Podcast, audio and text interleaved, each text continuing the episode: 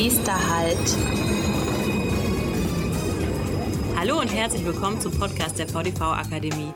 Der Podcast rund um Weiterbildung und Lernen in der Mobilitätsbranche. Nächster Halt, Kommunikation in der Mobilitätswelt. Ich bin Thea Welitz und in der heutigen Folge widmen wir uns einem Thema für alle Lebenslagen, Kommunikation. Vor kurzem habe ich einen Artikel gelesen, der hatte den Titel Kommunikation ist der Schlüssel. Und ich muss sagen, dass mir so eine Aussage jetzt schon häufiger begegnet ist, ob in Seminaren, Vorträgen oder Büchern. Und mal ist die Kommunikation da der Schlüssel zum Erfolg, mal zur gewinnbringenden Zusammenarbeit, mal zum zufriedenen Kunden. Aber welche Rolle spielt eigentlich die Kommunikation in der Mobilitätswelt? Und was können Verkehrsunternehmen tun, um nach außen, aber auch nach innen gut und erfolgreich zu kommunizieren? Da habe ich mich gefragt, mit wem könnten wir so eine Fragestellung eigentlich besser diskutieren als mit einer Diplom-Sprechwissenschaftlerin und einer Journalistin? Katrin Köcher ist seit über 20 Jahren Trainerin und Coach mit einem Schwerpunkt auf den Themen Kommunikation und Führung. Und sie ist heute hier meine Gesprächspartnerin und zu Gast im Podcast. Schön, dass Sie da sind, Frau Köcher. Hallo, Frau Wielitz. Ich freue mich sehr auf unser Gespräch und gleich zu Beginn Frau Köcher, haben Sie in einem Ihrer Trainings auch schon mal sowas gesagt wie Kommunikation ist der Schlüssel? Ui, ich würde, glaube ich, immer sagen, Liebe ist der Schlüssel. Liebe ist der Schlüssel. alles. Aber ich, ich denke, es passt insofern, also ob man es jetzt in einem Kalenderspruch zusammenfasst oder nicht, da, wo die Kommunikation endet, da hört Zusammenarbeit auf, wenn man es aufs Arbeitsleben beziehen oder in Beziehungen, da hört Zusammenleben, Zusammenwohnen, Zusammenlieben auf. Und da ist, wenn man es so ausdrücken will, ja, Kommunikation der Schlüssel ist. Wir tauschen uns aus. Heute wollen wir ja die Kommunikation im Speziellen in der Mobilitätswelt ein bisschen genauer ins Visier nehmen. Ähm, und ich würde vorschlagen, wir wollen ja den Ritt machen, Kommunikation nach außen und nach innen. Wir starten mal bei der Kommunikation nach außen. Es ist ja so, dass mittlerweile die Verkehrswende in aller Munde ist. Es ist ein hochpolitisches Thema, erfordert vielseitige Unterstützung von allen Seiten. Wie gilt aus Ihrer Sicht Verkehrsunternehmen die eigene Bedeutung gegenüber Politik und auch Gesellschaft möglichst gut zu präsentieren? Ja, da beginne ich mit dem, was man ansonsten nicht so gerne in der Kommunikation macht, äh, nämlich zu sagen, was sollten Sie vermeiden? Also ich finde es immer aus meiner persönlichen Sicht schwierig, wenn Verkehrsbetriebe zeigen, wie viel Defizit sie haben, wie viel Unterstützung sie brauchen und dass das unbedingt notwendig ist und dass die Politik unbedingt reagieren muss aus so einer, ich nenne es mal Opferhaltung heraus, sondern im Umkehrschluss, was ich wichtig finde, mit dem ja, grundlegendem Selbstbewusstsein, sich da zu positionieren, deutlich zu machen, was leisten wir, was wollen wir auch in Zukunft leisten und was ist dazu notwendig. Und in Richtung Politik wäre da die Notwendigkeit, welche gesetzlichen Rahmenbedingungen braucht es, welche finanziellen Rahmenbedingungen und in Richtung ja, also Fahrgäste ist es der Punkt, dass sie sich als, ich nenne es mal jetzt so salopp, als schmissiges Serviceunternehmen auch hm. präsentieren können. Also nicht so die, das, das alte Staatsunternehmen oder so das, das alte Unternehmen, wo so muffige Bahnen hin und her fahren, sondern dass ich als Kundin leicht, unkompliziert von A nach B komme und das so schnell wie möglich. Da fällt mir jetzt direkt die Kampagne oder die Kampagnen der Berliner Verkehrsbetriebe, der BVG ein, die ja tatsächlich dieses Schmissige dann auch noch mit einem Augenzwinkern immer wieder versuchen zu transportieren in ihrer Kommunikation nach außen. Wäre das dann so ein Beispiel, das in die Richtung geht, die Sie meinen? Ja, eins, weil ich, ich denke, das, was Sie gerade ansprechen, also Twitter ist eine bestimmte Klientel, die das nutzt. Und das finde ich wichtig. Verkehrsbetriebe, die sind für uns alle da. Also nicht nur die äh, Hipster auf Twitter, ich bin da selber, ich bin kein Hipster, aber ne, nicht nur so die freshen Leute, die irgendwie coole Sprüche mögen. Deswegen ist es wichtig, dass sich Verkehrsbetriebe auch so aufstellen und so nach außen kommunizieren, dass wir einen Großteil der Leute erreichen. Und das kann bei Twitter was Humoriges, Selbstbewusstes sein. Ich mag vor allem das Selbstbewusstsein dabei. Und es kann aber auch genauso, wenn wir bei den sozialen Medien bleiben, sowas sein wie bei Facebook vielleicht etwas konservativer oder auf Plakaten äh, wieder eine ganz andere Form. Wichtig ist nur, dass Verkehrsbetriebe, dass wir uns überlegen sollten, wo sind denn unsere Zielgruppen und wie erreichen wir die letzten Endes auch und was wollen die hören. Und dann immer weniger äh, aus so einer pathetischen Lage heraus, sondern gesundes Selbstbewusstsein und klar und direkt. Was bieten wir euch? Jetzt haben Sie mehrere Aspekte genannt, also die Klarheit oder Direktheit, das Thema Selbstbewusstsein und auch Humor spielte eine Rolle. Gibt es noch weitere Aspekte, die da aus Ihrer Sicht in der Kommunikation besonders wichtig sind? Ja, also da geht es ums Thema Argumentation, was ja was sehr Basales ist, wenn wir jetzt uns mal die Kommunikation anschauen, eben auch dafür zu sorgen, deutlich zu machen, welche Argumente sprechen denn eben dafür, dass ich zum Beispiel mein Auto stehen lasse. Äh, welche Argumente sprechen dafür, dass ich vielleicht auch, wenn wir jetzt mal ähm, Züge uns anschauen, dass ich eben nicht irgendwo hinfliege, sondern vielleicht auch schöne andere Orte erkunden kann über eine Zugreise, wie auch immer. Und da ist Argumentation das wesentliche Mittel. Und auch da finde ich wichtig, nicht Argumentation wieder aus so einer erhobenen Sicht, dass ich sage, ihr müsst jetzt bitte, es ist die Verkehrswende, wir müssen jetzt alle was tun. Uns muss auch ein bisschen wehtun, sondern also das würde ich sehr gut finden, auch mit Selbstbewusstsein, Leichtigkeit und guten Argumenten deutlich zu machen, liebe Kundinnen und Kunden, was habt ihr denn davon, wenn er auf uns umsteigt oder bei uns bleibt? Und das sind meist auch richtig gute Argumente. Okay, das heißt, wenn wir jetzt mal überlegen würden, wie geht man da konkret ran an so eine Kommunikation? Argumentation, haben Sie gesagt, ist sehr wichtig. Zeigen, was ist tatsächlich der Mehrwert, was ist der Benefit? Gibt es da noch weitere handfeste Tipps, die Sie mit an die Hand geben können? Na, ich möchte es mal auf einen beschränken. Und das ist so ein ähm, Beispiel aus meinem privaten Umfeld. Im vergangenen Jahr haben wir Oma und Opa zum Musical nach Hamburg eingeladen. So. Und Oma und Opa sind, glaube ich, vor 75 Jahren das letzte Mal zugefahren. Da gab es wahrscheinlich noch die Deutsche Reichsbahn. Und dann hatte ich äh, schicke Zugtickets gebucht und das sollte alles ganz toll sein. Und ich hatte mir überlegt, wir trinken ein Pikolöchen im Zug und machen uns total muckelig. Und dann fuhr aber an diesem Tag nichts. Oh. Was für Oma und Opa ganz klar die Bestätigung war, man kann nicht Zug fahren. Und was so ein Nerv war, äh, es kann ja mal passieren, dass an einem Tag nichts fährt. Auf Unfälle oder blöde Situationen, blöde Wettersituationen oder auch manchmal menschliches Versagen innerhalb des Konzerns oder des Unternehmens. Das Doofe war nur, dass die Kommunikation so dermaßen schief ging in einer Krisensituation oder in einer schwierigen Situation, was bei meinem Umfeld sofort dazu geführt hat, also wenn wir das nächste Mal fahren, dann bitte mit dem Auto. Ja, das wäre so der Punkt. Also weil Sie nach weiteren Beispielen gefragt haben. Ich finde dann auch ganz wichtig, immer wieder deutlich zu machen und für die entsprechenden Prozesse zu sorgen und da auch gut ausgebildete Mitarbeiter zu haben. Wie informieren wir unsere Kundinnen und Kunden, wenn es mal nicht nach Plan läuft, sondern mal frei nach Plan sozusagen? Das finde ich ganz wichtig. Ja, Information und äh, Transparenz in dem Kontext ist ja auch eins der wichtigsten Qualitätskriterien, die wir so im Verkehrsbereich haben, was wir immer wieder auch in unseren Lehrgängen wiederholen. Das ist ganz wichtig, dass für den Fahrgast möglichst nahtlos nachvollziehbar ist, was passiert da eigentlich. Es ist ein ganz guter Übergang zu dem nächsten Thema, auch interessiert, nämlich die Kommunikation der Verkehrsunternehmen eben mit den Fahrgästen. Da ist ja tagtäglich Kommunikation die abläuft, die passiert. Ganz egal, ob das jetzt durch die Fahrer und Fahrerinnen passiert, über die dynamischen Fahrgastinformationen an den Haltestellen oder jetzt in den sozialen Medien, die haben wir vorhin auch schon angesprochen. Jetzt ist ja in den vergangenen Wochen durch Corona dem Aspekt der Sicherheit eine ganz neue Bedeutung zugekommen, auch aus Fahrgastsicht. Ich merke zum Beispiel, wenn ich auf dem Weg bin zur Arbeit, ich stehe an der Haltestelle, es gibt immer wieder die Durchsage, bitte tragen Sie zu Ihrem eigenen Schutz, dem Schutz anderer, die Mund-Nase-Bedeckung. Ähm, was können aus Ihrer Sicht Verkehrsunternehmen in ihrer Kommunikation mit den Fahrgästen tun, ihnen auch zu Corona-Zeiten ein Sicherheitsgefühl zu vermitteln? Na, ich finde eben schon erstmal den Aspekt wichtig, dass ich als Unternehmen meine Fahrerinnen und Fahrer entlaste. Weil wenn ich jetzt die Verantwortung abwälze auf die Busfahrerin oder den Straßenbahnfahrer und sage, sorge du jetzt dafür, dass jeder mit der Maske dort im Fahrzeug sitzt, das baut unnötig Druck auf, weil ich vermute auch, die, die keine Maske aufhaben, die werden ein entsprechendes Provokations Provokationspotenzial mitbringen. Ja, die haben ein bisschen Lust auf Provokation, die haben ihre ganz eigene Meinung.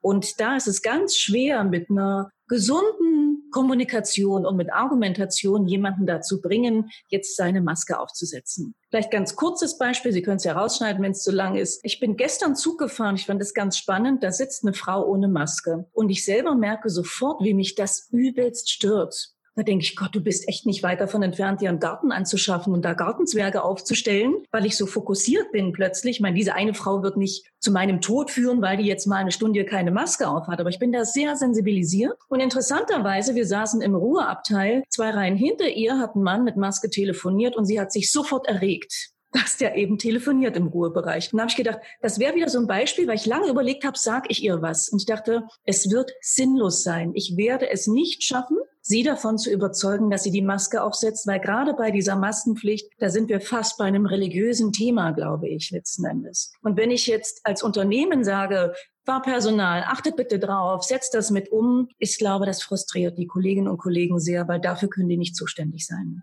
Ich kann sie insofern unterstützen, dass ich sage, es wird regelmäßig, machen wir das zusätzlich, bieten wir Kontrollen mit an. Wir machen die Ansagen in Bus und Bahn. Das wäre so der Punkt. Und auf Richtung Fahrgäste ist eben auch dieser Punkt, dadurch, dass wir regelmäßig die Ansage machen, sie hören es immer wieder. Also es etabliert sich im Hirn desjenigen, ob er will oder nicht. Und damit lösen wir schon auch so ein Gefühl aus von, okay, den Verkehrsbetrieben, denen ist das auch wichtig letzten Endes. Das wäre wieder diese Transparenz, die Sie vorhin angesprochen haben. Also Sie plädieren da ganz stark dafür, die, die Fahrerinnen und Fahrer aus der Verantwortung und auch aus dem Druck und der Schusslinie vielleicht auch zu nehmen und das eher über eine Durchsage zu regeln, vielleicht auch über Aushänge. Denken Sie denn, dass in der Ansprache der Fahrgäste da etwas Konkretes oder dass da bestimmte Aspekte besonders wichtig sind, auf die man achten muss in dem Kontext? Das ist jetzt wahrscheinlich eine sehr unbefriedigende Antwort, weil ich tatsächlich genau bei diesem Thema denke, wer für sich die Entscheidung in sich hat. Ich trage keine Maske. Das ist, ähm, da sind wir sehr schnell in so einem Pro und Contra. Da gibt's wenig in der Mitte und, und wenig äh, Verständlichkeit. Wenn es schon so ist, würde ich zumindest immer gucken, wie beginne ich die Kommunikation. Beispiel wieder gestern aus dem mhm. Zug. Wenn ich die Frau anspreche sage, sagen Sie mal, setzen Sie mal Ihre Maske auf. Das kann ja wohl nicht wahr sein. Das ist ganz schön asozial von Ihnen. Und das ist das, was ich dachte. Ich bin ehrlich. Ich denke nicht immer nur schöne Sachen. Dann ist aber klar, ich bringe sie in eine Situation, wo sie entweder, wenn sie ein Typ ist, der sehr zurückhaltend ist, wird sie sagen, ach, Entschuldigung, tut mir leid. Ich vermute, wenn sie so ein Typ wäre, würde sie mit Maske dort sitzen. Oder sie ist so ein Typ, dass sie gute Gründe hat, warum sie die Maske nicht trägt, weil für sie ist es ganz klar, dass das sinnlos ist. Und wenn ich jetzt in so einem Turm komme, sind wir mitten in einem Konflikt drin. Und deswegen finde ich das wichtig, da Fahrer rauszulassen. Und wenn wir mit den Fahrgästen reden, da auch immer zu gucken, wie können wir deeskalieren, wie das auch Polizisten bei Demonstrationen letzten Endes machen. Wie können wir deeskalieren, statt weiter in den Konflikt reinzukommen? Und im Zweifel wird die Frage, wie lässt es sich umsetzen, hieße das eben auch mal für bestimmte Fahrgäste Gäste dann die Fahrt enden lassen. Aber auch da denke ich mir, wie will man das in der Praxis umsetzen? Ich nehme jetzt mal Ihre Stadt, wo Sie gerade sitzen, in Köln. Wollen Sie 20 Minuten eine Bahn stehen lassen, weil dann die Polizei kommt und jemanden, also ich finde das wirklich ganz schwierig und da sehen wir schon und da hilft auch Kommunikation tatsächlich auf Dauer, aber oft nicht kurzfristig, sondern mittel- und langfristig, um untereinander mehr Verständnis zu bekommen und durch Kommunikation zu einer, nennen mal Entspannung zu kommen und dann eher an die sachlichen Inhalte ranzukommen. Alles andere ist nur emotional. Ja, das ähm, finde ich sehr spannend, denn jetzt haben Sie ja dieses Negativbeispiel, das schnell eskalierende Beispiel genannt. Äh, Sie haben ja gar keine Maske, das geht so nicht. Haben Sie da noch das positive Gegenbeispiel oder einen möglichen Weg, das anders anzugehen für uns und für die Hörer? Ich gehe vielleicht auch mal von der Maske weg generell. Auf, wie reagiere ich, wenn mir etwas nicht gefällt? Oder es ist ja nicht nur gefallen, weil wir sind ja nicht im privaten Umfeld, sondern wenn jemand eine Regel, die aufgestellt worden ist, nicht einhält. Das ist ja schon was anderes, als mir gefällt etwas nicht. Mir ging es letztens so in einem Laden, da hat jemand sehr nah an mir dran gestanden. Ich habe mich dann umgedreht, vorher noch dreimal durchgeatmet ich neige auch ein bisschen zur Erregung in bestimmten Punkten, krieg's aber noch ganz gut mit, atme dann noch so zweimal durch und rede dann bewusst ein bisschen leiser, ein bisschen langsamer und habe immer eine Bitte, die ich sage. Könnten Sie bitte ein bisschen mehr Abstand nehmen? Das wäre nett. Dankeschön. Also um schon durch meine Sprechweise, durch meine Tonalität äh, nicht gleich so eine aggressive Stimmung aufzubauen. Das wird aber auch nicht immer helfen, aber es ist zumindest der bessere Weg. Okay, also für den Versuch nehme ich mit Atmung, kurz bewusst machen, bewusst runterfahren, bisschen leiser, bisschen langsamer sprechen. Und eine Bitte formulieren, genau. Und eine Bitte formulieren. Das Wichtigste eigentlich. Ja, mich würde nun noch interessieren, wenn wir jetzt unseren Blick von der Kommunikation nach außen auf die Kommunikation nach innen innerhalb der Verkehrsunternehmen richten. Da begegnen immer wieder Krisensituationen. Das kann sowas sein wie Corona. Ähm, das kann aber natürlich auch ein tragischer Vorfall sein, so wie jetzt kürzlich der Angriff auf den Busfahrer im französischen Bayonne. Welche Bedeutung kommt aus Ihrer Sicht in solchen Zeiten der internen Kommunikation zu? Das ist das wichtigste Mittel, weil jetzt bleiben wir mal bei den beiden Beispielen. Hm, nur wenn wir uns austauschen können, um mal dieses abstrakte Wort Kommunikation rauszunehmen oder vielleicht definiere ich nochmal aus meiner Sicht oder aus der sprechwissenschaftlichen Sicht Kommunikation. Das heißt nämlich weniger sowas wie, ich rede sehr schön. Ich vermag mich gewandt auszudrücken. Ich bin besonders eloquent, sondern kommunizieren heißt, wir machen etwas zur gemeinsamen Sache. Und dann ist es so, an diesen, anhand dieser tragischen Beispiele, die Sie genannt haben, ist es manchmal so, weil die Zeit fehlt und weil die Strukturen gar nicht da sind, hat vielleicht das Fahrpersonal eine gemeinsame Sache, weil die tauschen sich mal im Pausenraum aus oder in Leipzig ist es the Fahrer Lounge, ja, oder die treffen sich zu Dienstbeginn etc. und tauschen sich da aus. Die können sich austauschen und die Geschäftsführung oder die Verwaltungsebene wird das auch machen. Die Frage ist, wie bringen wir die auch zusammen? Weil das ist ein wichtiger Punkt. Ähm, man sagt immer so schön, wie wird dann von oben kommuniziert, nur eben aus der Organisationssicht gedacht. Und da fehlt es, glaube ich, manchmal nicht überall oder selten, ich hoffe, ich trete jetzt niemand zu nahe, an Kreativität und auch an Durchsetzungskraft, um zu sagen, doch, das braucht jetzt Zeit und das äh, müssen wir, die Zeit müssen wir uns aber auch nehmen, weil nur so können wir was zur gemeinsamen Sache zu machen. Und dann finde ich so wichtig, weil gerade bei so einem Vorfall wie in, ähm, in Frankreich, den Sie mit beschrieben haben, und Vorfall trifft es ja schon das Wort nicht, es, es, es zieht es ja so, es macht es so klein, da ist es auch so, dass es wichtig ist, da mal drüber zu sprechen und Kolleginnen und Kollegen zu Wort kommen zu lassen. Welche Sorgen macht ihr euch denn? Und äh, wo haben wir Sicherheitskonzepte und wo unterstützen wir euch? Und natürlich kann niemand komplette Sicherheit versprechen. Das ist völlig klar. Und deswegen vermeiden dann manche die Kommunikation, weil sie denken, wenn ich jetzt mit der THW jetzt rede, dann will die ja von mir die Lösung für immer sicher, die habe ich nicht, also rede ich nicht mit ihr. Und das finde ich dann manchmal schade, weil das Reden doch hilft, zumindest über äh, Befindlichkeiten zu reden, über Sorgen, über Ängste nach so einer schweren Zeit oder in so einer Krise eben auch. Und das ist viel wert. Man sagt ja immer wieder, Kommunikation in Krisen sei Chef- oder Chefinnen-Sache. Wie sehen Sie das? Ach, ja. Ach, oder Führungssache, Vorstandssache. Genau. Ja, also ich will das auch, ich will das auch gar nicht so runterziehen. Ne? Das ist, ähm, wenn man mal ganz, äh, ganz simpel denkt, denke ich, na klar, ist es Chefin-Sache. Wenn ich vielleicht Chefin-Sache äh, ersetze durch, wer trägt die Verantwortung dafür? Und das ist für mich der Punkt. Äh, natürlich kommunizieren wir alle und natürlich sagen mir auch manchmal Vorgesetzte sowas wie, ja, weißt du, ich bin jetzt total überrascht, warum die Stimmung im Team so ist. Es hätte ja mal einer kommen können. Meine Bürotür steht immer offen. Ja, und dann zu sagen, na ja, das mag schon sein, nur die Verantwortung dafür, dass wir uns austauschen, dass auch mal über Probleme gesprochen wird, auch wenn ich sie nicht immer lösen kann. Und dass die Kolleginnen und Kollegen die, das Gefühl haben, doch, die hören mir zu, die können auch nicht alles lösen, die können auch nicht alles regeln. Aber das ist eine Form der Wertschätzung und des Respekts, da auch in den Austausch zu kommen letzten Endes. Und da werde ich nicht alles lösen, das ist auch klar. Aber zumindest ähm, kann ich die Punkte aufgreifen und auch mal direkt sagen, was ist, wo gibt's Möglichkeiten. Aber ich muss auch mal, ich hoffe, es jetzt nicht so salopp, den Arsch in der Hose haben und sagen, da stoßen wir an unsere Grenzen. Ja, also ich habe das jetzt Corona-bedingt gab es in einer Firma, die ich mitbegleite, äh, eine Frage von einem Mitarbeiter, der meinte, ja, durch das Homeoffice sind wir ja jetzt, habe ich viel höhere Ausgaben für Lebensmittel. Sonst war ich in der Kantine. Das hat der Arbeitgeber bezuschusst. Und jetzt äh, denkt der Arbeitgeber vielleicht mal drüber nach, mir einen Zuschuss zu zahlen. Und dann sagt die Geschäftsleitung sowas wie, wir nehmen das mit und prüfen. Das meine ich mit auch mal Po in der Hose haben und dann auch mal Grenzen deutlich zu machen und zu sagen, ist eine nachvollziehbare Frage an der Stelle, so und so, das und das, um auch mal Grenzen mit aufzusetzen. Ich glaube, dass das Mitarbeiterinnen und Mitarbeiter auch gut vertragen, wenn Grenzen deutlich gemacht werden. Also Unzulänglichkeiten oder auch mal Fehler eingestehen, gleichzeitig aber auch in der Lage sein, Grenzen aufzuzeigen und ja, zu setzen. Ja, Gerade das Erste, was Sie sagten, finde ich so wichtig, eben, dass ich nicht so tue, als hätte ich auf alles eine Lösung und ich wüsste alles, sondern eher zu sagen, ja, das ist eben auch Führung, da die Verantwortung zu übernehmen und zu sagen, was weiß ich, wo gibt's Defizite, wen befrage ich und wie unterstützen mich meine Kollegen. Und das äh, trage ich auch offen nach außen und das aber wieder mit einem gesunden Selbstwertgefühl, finde ich wichtig. Zum Abschluss würde ich gerne noch mit Ihnen gemeinsam ich sag mal, den Blick in die Glaskugel werfen. In den vergangenen Wochen sind ja jetzt durch Corona bedingt immer mehr Beschäftigte in, ins Homeoffice gewechselt, haben ganz viel remote gearbeitet. Und natürlich kommen jetzt vermehrt Diskussionen auf, ob wir nicht in Zukunft vielleicht immer häufiger im Homeoffice arbeiten werden, ob wir bei Meetings nochmal viel stärker abwägen, macht es jetzt wirklich Sinn, dass wir uns vor Ort treffen oder kann man das nicht viel besser über eine Videokonferenz zum Beispiel abbilden?